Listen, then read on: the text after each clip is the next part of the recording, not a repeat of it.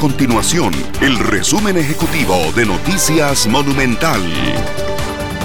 Hola, mi nombre es Fernanda Romero y estas son las informaciones más importantes del día en Noticias Monumental.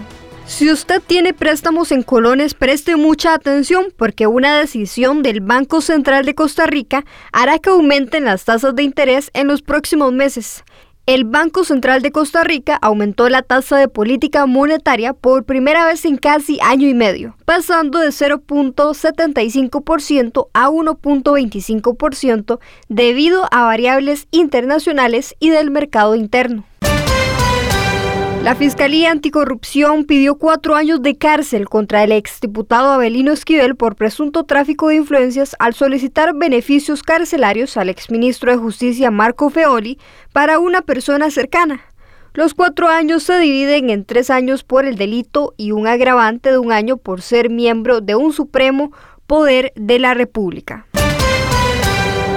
Tres de cuatro candidatos presidenciales se mantendrán en su cargo como diputados mientras participan de la campaña electoral. Se trata de Walter Muñoz del Partido de Integración Nacional, José María Villalta del Frente Amplio y Eduardo Cruikshank de Restauración Nacional.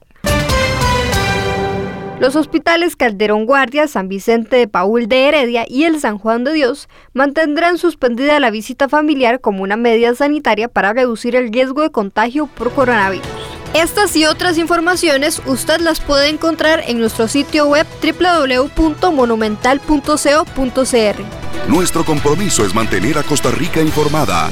Esto fue el resumen ejecutivo de Noticias Monumental.